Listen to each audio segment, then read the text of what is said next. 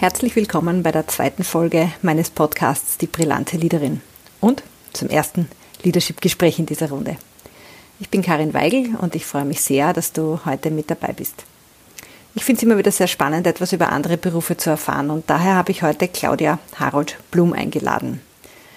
Claudia hat einen Job, der für Frauen nach wie vor eher ungewöhnlich ist, denn sie ist seit vielen Jahren Pilotin und Kapitänin bei einer bekannten Fluglinie und sie fliegt dort die großen Passagiermaschinen. Führungsverantwortung ist also ein wichtiger Teil ihrer täglichen Arbeit und das gilt nicht nur für die Verantwortung über die Crew, die sie hat, sondern natürlich auch für alle Fluggäste und in letzter Instanz für das Flugzeug. Da geht es also sehr viel um Leadership, es geht um persönliche Klarheit, es geht um den Umgang mit Krisensituationen und letztendlich vor allem auch um das schnelle Treffen von Entscheidungen, die noch dazu nachhaltig sein sollten. Außerdem trainiert Claudia neue Piloten und Crewmitglieder am Flugsimulator und sie ist Mutter von zwei Söhnen. Und neben ihrem Job führt sie auch noch eine eigene Praxis für Energiearbeit in Wien.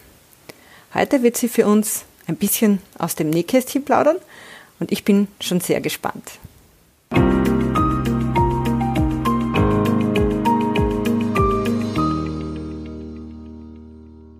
Claudia, gleich einmal zu Beginn weg. Was ist denn der Unterschied zwischen Pilotin und Kapitänin? Ja, hallo. Erstmal danke, dass ich da sein darf und mich mit dir unterhalten. Ähm, ja, das fragen mich sehr viele. Bist du denn noch Pilotin oder bist du schon Kapitän? Ähm, Im Prinzip ist der Unterschied lediglich äh, dadurch gegeben, dass einfach, wenn ein Notfall eintritt an Bord, dann braucht es eine Person, die das Team führt. Also weil einfach sonst dann Durcheinander entstehen würde, beziehungsweise ähm, weil wir ja aus, äh, aus dem Teambereich wissen, äh, im Leadership-Bereich, dass man einfach eine Führung braucht, damit Ordnung herrscht und damit auch ein gewisses Procedure, ein gewisser Ablauf funktioniert. Ähm, die Pilotenausbildung machen wir beide dieselbe. Wir können auch beide das Flugzeug fliegen. Das heißt, im normalen Alltag, wenn alles gut läuft, dann wechseln wir uns ab. Das heißt als Beispiel, wir haben einen Flug von Wien nach Zürich und zurück. Ich fliege nach Zürich hin. Mein Kollege ist dann der Pilot, der das Ganze überwacht. Das nennt man Pilot Monitoring und Retour wechseln wir uns dann ab. Dann fliegt der Copilot.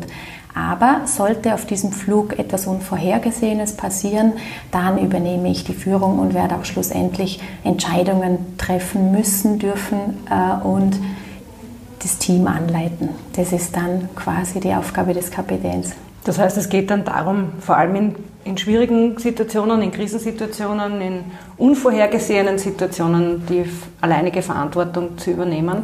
Genau so ist es. Und da wird dann auch gar nicht großartig miteinander abgestimmt, sondern da entscheidest du dann. Nein, das ist nicht ganz richtig. Da gibt es dann Unterschiede. Die eine Situation wäre eine Time, Time Critical nennt man das, also eine zeitkritische Notfallsituation. Das könnte man äh, benennen mit es brennt, also ich habe Feuer an Bord, ich habe ich hab, äh, äh, Smoke, also Rauchentwicklung, oder ich verliere Sprit, das heißt, ich muss zeitkritische Entscheidung treffen, dann geht es Richtung autoritäre Entscheidung, sprich ich gebe Kommandos und die Kollegen führen aus in der Kabine und mein Co-Pilot im Cockpit. Wenn ich Zeit habe, dann sollte ich eher einen demokratischen Führungsstil haben. Das heißt, äh, wir können ein bisschen äh, Brainstorming machen, wir können uns überlegen, ähm, eine optimale Lösung zu finden. Nicht nur die erstbeste, damit wir schnell runterkommen, sondern eben, da machen wir uns schon im Kleinen ein bisschen, ein bisschen äh, involvieren wir das ganze Team in der Entscheidungsfindung. Mhm. Okay. Das heißt aber, die letzte Verantwortung trägst du und dementsprechend ist ja auch ähm, Risiko und Fehler etwas, was dich äh, immer in irgendeiner Form begleitet äh, in Kombination. Wie gehst du denn selber mit Risiko und mit Fehlern um? Was ist dir da wichtig? Oder? Risiko und Fehler begleiten mich täglich. Ähm, und das Ganze ist auch ein Entwicklungsprozess. Also gerade wenn man frisch Kapitän wird, ist das so der große, die große Hürde, die psychische Hürde, die man an der man arbeiten muss, dass man einfach ein gewisses Vertrauen und eine Stärke in sich selber hat, dass man sagt, ja, ich habe in den Jahren genug Erfahrung gesammelt, ich habe mir genug Wissen angeeignet, ich bin immer up to date, ich, ich äh, informiere mich, ich trainiere mich selbst zu einem Punkt hin, dass ich hoffentlich dann in der Notsituation die richtige Entscheidung treffe. Wissen tun wir es nicht, weil das doch dann, in, wir können das ja nicht austesten. Wir können zwar am Simulator Notsituationen trainieren, aber wie es dann in Real Life ist, wenn dann die Angst dazu kommt, die wirkliche Angst, weil man spürt, jetzt wird es ernst, ähm, da können wir nur ahnen, wie wir dann handeln oder wie wir dann reagieren quasi. Aber die Verantwortung ist immer im Hinterkopf, dass man weiß, da sitzen jetzt 180 Menschenleben hinten und ich bin dafür verantwortlich. Und da reden wir noch nicht von den mehreren Millionen Dollar, die so ein Airbus kostet. genau, weil das sind dann nicht zum Schluss erst das Thema. Ja, das ja. ist dann halt. Mhm. Äh, du trainierst ja auch, äh, neben deinem Einsatz als Pilotin, trainierst du ja auch andere Piloten und auch Crewmitglieder, hast du erzählt, am Simulator. Mhm. Worauf schaust du da am meisten oder was müssen diese künftigen Piloten und Crewmitglieder denn besonders lernen? Gut, da gibt es von Airbus schon entwickelt so Kernkompetenzen. Die haben quasi Kompetenzen entwickelt, wo sie sagen, das macht einen guten Piloten aus. Und das Interessante dabei ist, in den Anfängen der Fliegerei war man ja immer nur der Meinung, die Technik macht die Technik richtet Da hat man gar nicht so geschaut auf diese menschlichen, das nennt man dann diese Human Errors, also die, die menschlichen Versagen, äh, bis man dann drauf gekommen ist durch die Untersuchung der Flugunfälle, dass sehr, sehr viel, und zwar sind wir momentan immer noch bei 70 Prozent, an Human Errors, wenn man Incidents und Accidents in der, in der Flug, äh, Flugunfalluntersuchung anschaut, also dass der Pilot dann doch noch mit einem hohen Prozentsatz daran beteiligt ist, an diesen Human Errors. Deshalb ist es wichtig beim Training nicht nur auf die Technical Skills zu achten, also Technical Skills wären, dass er äh, das Knowledge hat, also dass er den Flieger kennt, dass er die Systeme dahinter kennt äh, und auch ähm, eben die Procedures und so weiter. Das ist einfach eine Grundvoraussetzung, aber das kann man lernen.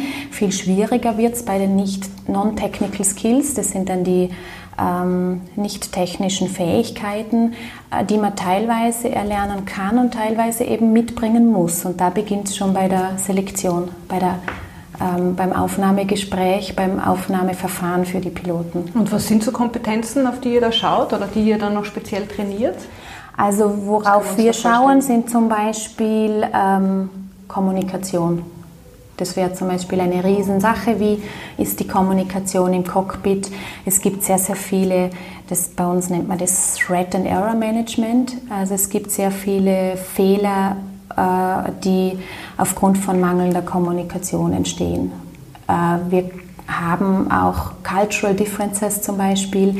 Äh, bei uns jetzt weniger stark, aber in China ein Riesenthema, wo dieser Cockpit Gradient, also die zwischen, das Gefälle zwischen Kapitän und Copilot in Bezug auf ähm, Gleichberechtigung sehr, sehr steil ist. Das heißt, ein Copilot traut sich kaum, zu sagen, wenn der Kapitän einen Fehler gemacht hat. Mhm. Und wir versuchen äh, zu vermitteln, es ist ganz, ganz wichtig, dass beide achtsam sind, dass beide aufeinander schauen und wenn Fehler sich einschleichen, dass man das auch ausspricht, dass man das wirklich betont und sagt. Das wäre mal so auch die Kommunikation mit der Kabine. Oft bekommt man von der Kabine gute Inputs dieser, oder wir brauchen auch die, die Informationen der Kabine, die sagt, oh, hinten riecht es vielleicht ein bisschen oder es macht komische Geräusche oder wir haben mit Passagieren Probleme oder der sieht irgendwie, der verhält sich komisch. Also es ist, ist man sieht schon, ich könnte jetzt ewig drüber reden, es ist wirklich eine, eine wahnsinnige Bandbreite an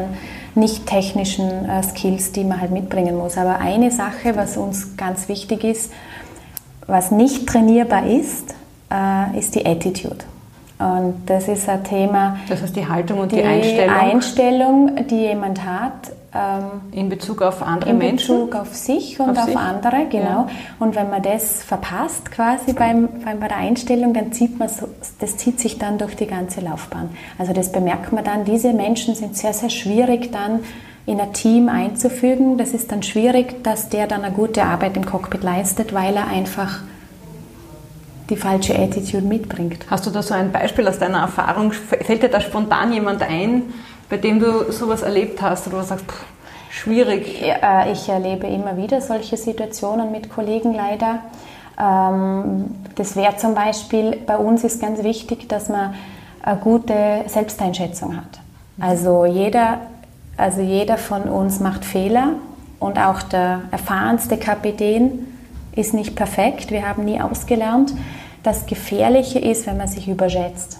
Und da habe ich oft Kollegen, die dann am Simulator ein Training mit mir machen oder auch, ich mache auch Checks, ich bin auch Examiner quasi, also ich darf auch äh, Prüfungen abnehmen. Und danach mache ich ja dann immer ein bisschen eine Fragerunde und sage so, ja, was war gut, was war schlecht, was hat euch gut gefallen, was hat euch schlecht gefallen. Und da sehe ich sehr oft ein ganz falsches Bild, dass die Leute wirklich gar nicht merken, was sie eigentlich falsch machen oder wo sie stehen in ihrer Arbeit. Und dann ist es natürlich auch schwierig, das zu verbessern, wenn man selber eine falsche Einschätzung von sich hat. Und diese Attitude ist halt, ist halt eine der eher gefährlicheren. Mhm. Oder auch, wenn jemand Probleme hat, mit Kritik umzugehen. Kritikfähigkeit ist auch ganz eine wichtige ähm, Einstellung, die man mitbringen muss, dass man kritikfähig ist, damit man dann nicht gefährlich wird im Cockpit. Mhm. Weil man dann nicht mehr auf die anderen hört. Das heißt, diese, diese ähm, Augenhöhe, die du vorher beschrieben hast, ist ein wesentlicher Punkt in der Kommunikation, mhm. weil es ja sozusagen um das Gesamte geht. Das genau. heißt, auch, auch die, die Crewmitglieder in, aus der Kabine sind ein gleichwertiger, gleich wichtiger Absolut. Bestandteil in der Kommunikation, auch in Entscheidungen äh, eingebunden eines Kapitäns jetzt im Sinne von Informationen oder Einschätzungen? Ja, auch. richtig, genau, weil, weil äh, das ist ja nachgewiesen, dass äh, Teamentscheidung immer besser ausfällt als die Entscheidung eines Einzelnen. Mhm. Und äh, natürlich kann der Kapitän aus einem größeren Erfahrungspool äh, schöpfen, aber man darf nie die, die äh, Ideen eines jungen Frischen unterschätzen. Die kommen frisch von der Ausbildung, haben wieder neuen Input als älterer Kapitän ist man dann schon ein bisschen, verlässt man sich schon auf, auf, die, auf die Erfahrung und sagt, ist man vielleicht nicht mehr so up to date. Und ich sage immer, da muss man einfach offen sein dafür, dass auch junge Menschen oft wahnsinnig gute Inputs bringen und tolle Ideen haben, die zur Gesamtlösung super beitragen dann. Genau, weil es auch mhm. vielleicht ein frischer Blickwinkel ist, ne, den genau. Sie einbringen und Erfahrung zwar viel ist, aber nicht immer alles. Ja, genau so ist es, absolut. Du hast in deinem Job sicher primär mit Männern zu tun, oder? Weil ich denke, so viele Pilotinnen, jetzt gibt es sicher schon mehr, als es vielleicht noch vor 10, 15 Jahren gegeben hat, aber es ist immer noch eher so ein bisschen eine, wie sagt man, Orchideenprofession. Äh, äh, jetzt hast du also wahrscheinlich immer, trotzdem immer noch mehr mit Männern als mit Frauen zu tun. Was machen Frauen anders, wenn sie die Verantwortung für ein Flugzeug haben als Männer? Grund machen Sie was anderes? Grundsätzlich nein, also machen nichts anderes, weil wir sehr in einem äh, procedure-lastigen System sind. Das heißt, uns ist genau vorgegeben äh, der Ablauf. Uns, unsere Procedures sind sogar, was wir sagen. Also rein theoretisch müsste man nichts miteinander reden, außer die Procedures, die uns vorgegeben sind. Deshalb glaube ich, nein, die Frauen machen grundsätzlich in dem Job nichts anders ich kann hin und wieder im Training beobachten, dass die Frauen vielleicht etwas schwieriger mit Fehlern umgehen, dass sie länger dass sie länger brauchen, äh, bis sie darüber hinweg sind, wenn sie was falsch gemacht haben. Sie hadern mehr, sie nehmen Dinge vielleicht ein bisschen persönlicher, wobei das wäre ein kleiner Unterschied, weil es gibt auch Männer, die emotionaler sind und andere Männer, die einfach das besser wegstecken und da mehr also wenn ich es jetzt mal so ausdrücke, kein härter sind oder denen das mehr egal ist und die da besser damit umgehen können. Aber grundsätzlich gibt es keine Unterschiede, nein, sollte es keine geben. ja. Gut, und für die Krisensituationen habt ihr sowieso ein ganz klares äh, Procedure, nach dem ihr vorgeht. Ne? Richtig, und das genau. Protokoll, nach dem ihr vorgehen müsst. Ja. Äh, ob das, das heißt, eine sehr klare, einer Frau kommt oder eines Mannes, das spielt keine egal. Rolle. Genau, da geht es um die Struktur ja. und die Vorgehensweise, genau. wie wie dann auch entschieden äh, wird am Ende des Tages. Was waren denn deine prägendsten oder herausforderndsten Situationen in deiner Laufbahn in Bezug auf Leadership, in Bezug auf Verantwortung? Was hast du aus ihnen gelernt? Also präg, prägend, prägende Ereignisse gab es viel in der Fliegerei, weil man schon sehr früh ähm, äh, Verantwortung übernehmen muss. Äh, sprich, äh, das wissen sehr viele nicht. Zum Beispiel, wenn man die Flugschule macht, macht man circa 15 Stunden mit Fluglehrer und dann wird man schon alleine losgeschickt. Also das war eine Sache, die wahnsinnig krass und spannend war, als plötzlich nach 15 Flugstunden mit Fluglehrer der Lehrer dann äh, bei der Startbahn gesagt hat, Wiederschauen. Claudia, ich gehe jetzt und viel Spaß mit der, bei der Platzrunde. Also da klopft das Herz dann schon gewaltig. Das ist so der erste Schritt in die, in die Eigenverantwortung, die man nimmt, wo ihm bewusst wird, was man als Pilot dann eigentlich macht, weil da geht es dann wirklich um äh, immer wieder mal um Leben und Tod. Das klingt krass, aber es ist so. Man muss runter. Und dann runter, äh, ja. während, während den, bei den Pilotenjobs dann war die Herausforderung, ähm, dass man da eigentlich mit äh, die eigene Persönlichkeit dahin schleifen und formen, dass man dem ganzen Druck standhält. Äh, ich glaube, das ist schon auch ein Prozess, dass man, da, da, muss man dann, da ist der eine vielleicht auch schon äh, stärker und der andere noch schwächer. Ich hatte zum Beispiel früher war die Fliegerei äh, sehr diktatorisch, das heißt, man kann sich das vorstellen, so ein bisschen ein Führungsstil wie beim Militär. Und wir hatten bei meinem ersten Airbus-Job vor vor 13 Jahren. Ich habe davor noch kleinere Geschichten gemacht, aber dann der große Airbus. Und da war der Führungsstil unter den Trainern sehr, sehr, teilweise noch sehr diktatorisch. Das heißt, ich bin dann oft im Simulator gesessen, habe dann Fehler gemacht und wurde angeschrien. Äh, ich wurde dann klein, äh, klein gemacht, ich wurde, ich wurde runtergedrückt. Und das hat mit mir sehr viel gemacht. Also ich habe dann lange gebraucht, das zu verarbeiten, äh, wieder die Stärke und das Selbstvertrauen zu haben äh, um dann an einen Punkt zu kommen äh, und zu sagen, ja, ich bin bereit, jetzt Kapitän zu werden und ich bin bereit, jetzt diese, wieder das Selbstbewusstsein auch zu haben.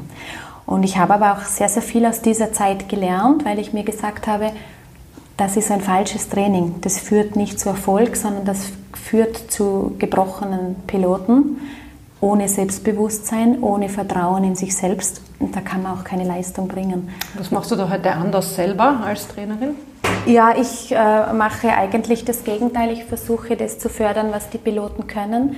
Viel Lob her herauszuarbeiten, was sie können, die Schwachstellen anzusprechen, aber nicht als Fehler, äh, sondern einfach, ja, da, da, da, müssen wir jetzt einfach im Training ein bisschen daran arbeiten. Vielleicht äh, müssen wir da besseres Training bieten. Vielleicht hat er da zu wenig Training bekommen in dem Bereich.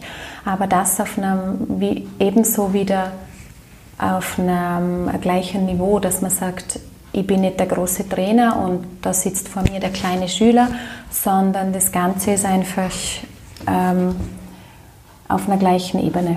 Und das ist ganz, ganz wichtig, weil nur dann kann man aus den, aus den auch jungen äh, Menschen gute Piloten dann äh, machen, weil die Jahre als Co-Pilot kann man auch ein bisschen als Lehrjahre sehen. Die schauen sich dann ab, die entwickeln sich, die sammeln Erfahrungen und die werden dann aus diesem Pool heraus, aus dieser Zeit heraus, gut oder schlecht als Kapitän dann agieren. Das ist einfach so. Und da haben wir als Trainer sehr, sehr viel Einfluss und sehr viel Verantwortung auch. Mhm. Mhm. Hattest du selbst auch Vorbilder so in deiner, am Beginn deiner Pilotenkarriere? Eigentlich nein, ähm, nicht wirklich, weil es, wie du schon vorhin gesagt hast, nicht sehr viele Frauen gab und ich auch nicht wirklich Frauen dann gekannt habe, die das machen.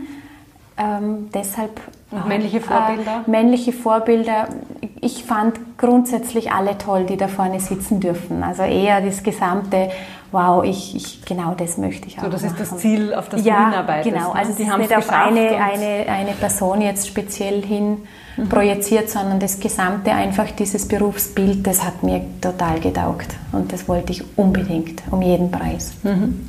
Du hast vorhin äh, erzählt, so eben das eines der prägenden Erlebnisse war, im Simulator ähm, beim Training angeschrien zu werden, wenn du etwas falsch machst. Ja. Ähm, was hat das ähm, für einen, also du hast schon gesagt, du hast dann für dich entschieden, das ist nicht der richtige Weg. Äh, was mich jetzt interessieren würde, ist so, wie würdest du denn heute dein Führungsverständnis beschreiben? Mein Führungsverständnis, ein, eine gute Leaderin ist, also man muss eine gute Menschenkenntnis mitbringen, man muss erkennen, wo steht die Person, ähm, wie tickt die Person ein bisschen, weil äh, bei manchen Trainees die brauchen ein bisschen mehr Struktur, die brauchen vielleicht auch mehr, dass man ihnen einmal strenger sagt, was sie tun sollen. Und bei anderen muss man einfach vorsichtiger sein. Es, ich sage auch immer, es ist nicht jeder gleich schnell in der Entwicklung. Manche brauchen ein bisschen länger, werden aber genauso gut ans Ziel kommen. Und da ist die Kunst abzuschätzen, erstens einmal, wo fehlt es, wo muss ich ansetzen mit dem Training. Das ist ein bisschen dann wie bei der energetischen Arbeit. Ja, der hat Kopfweh, aber nicht jeder hat aus dem gleichen Grund Kopfweh. Ich muss schauen, wo liegt die Wurzel des Problems. Und das ist sowohl in, bei den Piloten dann so wie auch in der Energiearbeit. Also einfach äh, wirklich in die Tiefe zu schauen und dort dann das Problem am Schopf packen und dort ansetzen. Du hast ja auch, weil du kurz die, deine Energiearbeit äh, erwähnt hast, auf, der, auf deiner Homepage äh, hast du ja den Satz stehen, am Boden verankert und sicher in der Luft, als etwas, was äh, dich ausmacht.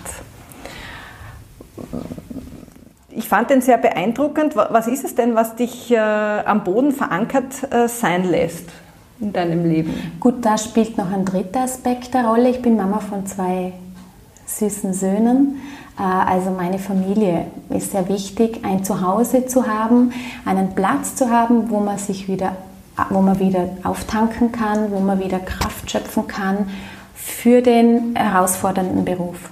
Und jetzt in diesem Satz, ja, die, äh, die Luft ist ganz wichtig, aber eben auch immer wieder das Zurückkommen, das geerdet sein ähm, und ein Zuhause zu haben, ein soziales Umfeld zu haben, denn aus Erfahrung habe ich gesehen, Piloten, die, man ist viel unterwegs, man, äh, man hat einen atypischen Tagesablauf, weil man nicht von äh, 9 bis 17 Uhr im Büro ist, sondern eben teilweise auch um 3 in der Früh aufsteht und fliegen geht oder mal über Nacht unterwegs ist oder eben äh, spät landet und somit ist es äh, schon teilweise schwierig, sich ein, ein soziales Umfeld zu erhalten, Freunde zu erhalten, Familie zu haben, ist nicht so selbstverständlich bei den Piloten.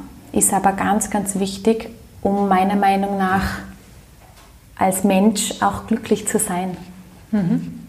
Und welchen Stellenwert hat die Spiritualität in deinem Leben? Du hast ja, ich glaube, 2015 dann eine, in der Schweiz eine Ausbildung gemacht dazu. Was hat dich dazu bewogen, diesen Weg zusätzlich einzuschlagen? Na, der, der Weg der Spiritualität war immer ein Begleiter, aber eben noch nicht beruflich. Das war so eine zweite Leidenschaft, große Leidenschaft von mir, die, die ich immer schon lesenderweise oder in kleinen kleinen Fortbildungen oder in Seminaren für mich gemacht habe. Aber äh, mich hat es dann eben auch tiefer also interessiert äh, oder ein bisschen dahin gedrängt, dass ich das in die vertiefe. Und ähm, für mich ist das einfach äh, eine Sache, die mir den Ausgleich bietet. Zu dieser, also die Fliegerei ist sehr, sehr, sehr, sehr bodenständig, realistisch. Da hat man es mit Procedures zu tun. Und das andere ist das genaue Gegenteil, aber auch eine wunderschöne, wunderschöne Arbeit. Mhm. An deinem besten Arbeitstag, also an dem Tag, an dem du nach Hause kommst und denkst, du hast den besten Job der Welt. Was hast du an diesem Tag getan? Was ist dir besonders gut gelungen? Was ist passiert an so einem Tag? Ich habe nichts kaputt gemacht. ja, wirklich. Manchmal also wir haben ja Riesenverantwortung und die Menschen vertrauen uns, indem sie hinten reinsitzen und sagen, ich möchte sicher von A nach B kommen. Das ist einmal, ich bin dankbar dafür, wenn ich die Menschen sicher von A nach B und dann auch wieder von B nach A bringe und so meinen Arbeitstag beende. Ich habe alles gut gemacht. Ähm, ich habe im Team, hatte keine Konflikte. Meine, meine ganze Crew hat sich wohlgefühlt. Und für mich so das i-Tüpfelchen, so ein perfekter Tag ist dann noch, wenn ich irgendwo ans Meer geflogen bin. Wenn ich dann äh, schönes Wetter hatte, eine tolle Aussicht und so einen schönen Anflug übers Meer machen durfte. Das sind dann so die Highlights, wo man sagt, das versüßt einem dann noch den, den Tag. Und du ja. fliegst dann, also wenn du zum Beispiel ans Meer fliegst, aber dann auch relativ rasch wieder zurück. Du hast Eigentlich sehr rasch, ja. Wir haben mittlerweile also du siehst eine mal halbe von oben ein bisschen was. Okay, eine ja, das ist, mit, das ist sehr, stress, sehr, sehr äh, anstrengend geworden, weil wir am Boden sehr, sehr kurze Bodenzeiten haben. Das heißt 180 Leute raus. Gut, momentan sind es weniger Passagiere leider, aber grundsätzlich sehr, sehr viele Feriengäste raus, dann Flugzeug reinigen, auftanken, ähm, wieder vorbereiten und dann geht es schon zurück. Also zwischen einer halben Stunde und einer Stunde Bodenzeit und dann geht es wieder zurück. Das heißt, viel zu tun für euch da, weil ihr natürlich die ganzen Checks auch machen müsst. Und Sehr viel zu tun, ja. Wir bereiten ja den Flieger also Pause habt ihr eigentlich dann gar keine? Nein, haben wir gar keine. Nein, Pause gibt es keine. Also wir haben dann eher in der Luft einmal eine Verschnaufpause, da fliegt ja der Autopilot ähm, äh, und da können wir dann einmal verschnaufen und ein bisschen durchatmen, genau. Aber so Bodenzeit, Startphase, Landephase, da ist man schon, äh, da, äh, äh, da ist höchste Konzentration gefordert. Du warst ja auch zuletzt im äh, Kampf gegen die Bedingungen äh, und Arbeitsbedingungen und Entlohnung eurer Fluglinie sehr aktiv. Man hat dich ja auch in den Medien gelesen. Äh, vor allem was den Standort Österreich auch betroffen hat, äh, für, für dich und für deine Kollegen. Du hast jetzt vorher auch gesagt, momentan sind weniger Leute im Flieger, es wird also weniger geflogen, äh, als es vielleicht noch vor Corona war. Und äh, das ist ja nicht nur ein Aspekt, äh, wo wir mit massiven Veränderungen konfrontiert sind. Es steht ja auch im Raum, dass Fliegen wieder mehr zum Luxus werden muss, ja, also die Preise in die Höhe gehen sollen. Ähm, wie siehst du diese Diskussion? Dass die Flüge billiger, also dass die Flüge wieder teurer, Teurer werden, werden, sollen, ja. das ist eine ganz eine komplexe Thematik. Also grundsätzlich bin ich ja gegen eine Zweiklassengesellschaft. Ich bin sehr wohl dafür, äh, dass der Markt offen ist, dass Konkurrenz da ist, konkurrenzbelebtes Geschäft. Also es war eine Zeit lang in Wien so, dass wir nur eine Fluglinie hatten. Da sind die Preise dann so hoch gegangen, dass viele sich das Fliegen nicht mehr leisten konnten. Ist natürlich auch nicht gut. Auf der anderen Seite muss ein Limit da sein. Es darf kein, ähm, es darf nicht an der Qualität leiden. Äh, die Qualität muss immer gegeben sein, gerade in so einem Business, wo es wirklich um Sicherheit geht, wo sich, also die Sicherheit soll immer an oberster Stelle stehen. Und ich sage, solange diese Sicherheit von den Fluglinien gewährleistet ist, ist es auch okay, günstigere Tickets anzubieten. Die Hauptthematik ist ja immer, dass das System im Background ganz anders funktioniert. Äh, Die Billigfluglinien machen ja nicht wirklich mit den Tickets dann äh, das Geschäft. Das läuft ja dann ganz anders. Das ist einfach ganz anders aufgebaut. Deshalb kann man da nicht pauschal sagen, alle Billigfluglinien weg. Das finde ich auch falsch, äh, weil es doch auch vielen ähm, Menschen ermöglicht, dass sie in Urlaub fliegen können, die davor gar nicht Zugang hatten, weil sie einfach das Geld nicht hatten. Nicht hatten. Mhm. Ja, genau. Ja, jetzt stehen wir ja momentan in diesem spannenden Jahr 2020 so ein bisschen am Scheideweg, ähm, was unsere Gesellschaft, aber auch was unsere Wirtschaft betrifft. Das ist ja gerade durchaus sehr herausfordernde Zeiten für alle von uns, weil wir da umso mehr merken, wie wir alle in diesem System miteinander vernetzt sind. Also die Vernetzung, finde ich, wird gerade extrem sichtbar durch die Shutdowns, die wir oder den Shutdown, den wir hatten und auch durch die Einschränkungen, wie wir sie derzeit erleben. Ähm, Es ist auch in, in vielerlei Munde, dass sich in unserer Wirtschaft etwas verändern muss, ja, dass die, dieser Profitgedanke ein Stück weit ähm, ja, sich verändern muss. Wachstum um jeden Preis und all diese Dinge. Ähm, wir sehen ja auch ganz Das viel. ist gefährlich, ja. Ja, genau. Also ja. besonders in der Fliegerei ist es gefährlich, Wachstum in jeden Preis. Ich kann mich erinnern, die Sommersaison vor Corona, also das wäre dann Sommer 2019, da war alles schon zu viel. Also ich rede jetzt einmal von der Fliegerei. Wir hatten, wir hatten zu schnelle Expansion, zu viele Flugzeuge in der Luft, überforderte Flughäfen, viel zu viele Passagiere. Also es war wirklich jeder, meiner, auch ich und meine Kollegen, wir haben alle gesagt, es ist einfach schon zu viel. Also Expansion um jeden Preis, definitiv nein. Was müsste sich denn so im Mindset von uns Individuen und damit dann aber auch in weiterer Folge in der Gesellschaft ändern, damit sich unsere Wirtschaft verändert? Ich denke, wir sollten, ähm, wir sollten bewusster werden. Also eine Bewusstheit schaffen, wo stehe ich, was möchte ich in meinem Leben was brauche ich wirklich. Ähm, und da sage ich jetzt nicht nur, äh, ich brauche nicht nur jetzt Essen und, und ein Dach über dem Kopf, das ist einmal das, das Grundgerüst von der Pavlovschen Pyramide. Also äh, ich darf sehr wohl auch mehr wollen. Also ich darf mir auch gönnen, dass ich sage, ich, ich brauche es, in den Urlaub zu gehen oder solche äh, Luxusdinge, Konsumgüter, ja, das aber für sich einfach bewusster damit umgehen, mehr Dankbarkeit zeigen und vielleicht einfach alles ein bisschen zu reduzieren. Ich sage immer, weniger ist mehr und es muss nicht alles immer viel, viel, viel sein, sondern das, was man macht, mit Qualität und Genuss und dann mit Dankbarkeit dass man sich das leisten kann und auch nicht vergessen, links und rechts zu schauen, weil neben uns ist vielleicht jemand, der Hilfe braucht. Ähm, ich sage, das ist auch jetzt so ein Tipp, wo ich geben würde, einfach im Umfeld ein bisschen schauen, wo kann ich unterstützen. Manchmal, sind, manchmal ist es nur ein Gespräch, das gibt dann einem anderen wieder einen Impuls, wie er weitermachen kann. Und manchmal ist es auch eine kleine finanzielle Hilfe, dass man sagt, oder man hat Dinge, die man eh zu viel hat zu Hause, dass man die dem Nachbarn einmal weitergibt, der weniger hat. Und ich glaube, das ist äh, das, was jeder von uns ähm, jetzt einmal in sich selber reinschauen muss und einfach schauen muss, wo stehe ich, was kann ich tun und wo möchte ich hin. Mhm.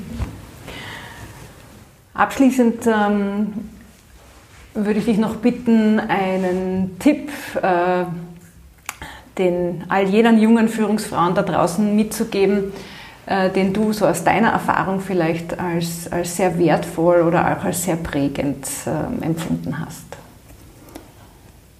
Also sehr, sehr wertvoll ist, hört nie auf, menschlich zu sein. Vergesst nicht, ähm, dass hinter jedem Gegenüber ein Mensch sitzt, steht, tut. Ähm, und das Einfachste ist, dass man sich dann einfach mal in die Perspektive des anderen versetzt, weil man hat sein eigenes Weltbild, man hat seinen äh, Ausbildungsstatus, Stand, seinen Entwicklungsstatus, aber der andere hat ganz, sieht die Welt vielleicht ganz anders oder hat andere Sorgen, Probleme. Also wenn ich ein Team führe, schaut es wieder individuell, seht es nicht als Sache, sondern als Individuen. Dass jeder Einzelne ein Mensch ist, der unterschiedlich mm, tickt, der einfach äh, ganz, ganz eigen ist für sich. Das ist ganz, ganz wichtig, dass man da nicht nur noch die Sache an sich sieht als illusorisches Konstrukt. Das ist ja dann nicht greifbar, sondern dass wir alle Menschen sind und es behandelt auch die anderen so, wie ihr selbst behandelt werden wollt. Ja, vielen Dank, liebe Claudia. Das war, ich fand sehr interessant. Danke für deine Einblicke. Und ähm, ja, äh, für alle, die, die das äh, interessiert, was die Claudia sonst noch macht, auf www.claudiaharoldblum.at findet man mehr zu ihrer spirituellen und äh, energetischen Arbeit. Wie gesagt, sie hat eine Praxis in Wien und ich denke, sie freut sich sicher über die eine oder andere. Ja, natürlich, jeder ist herzlich willkommen. Danke dir. Dankeschön.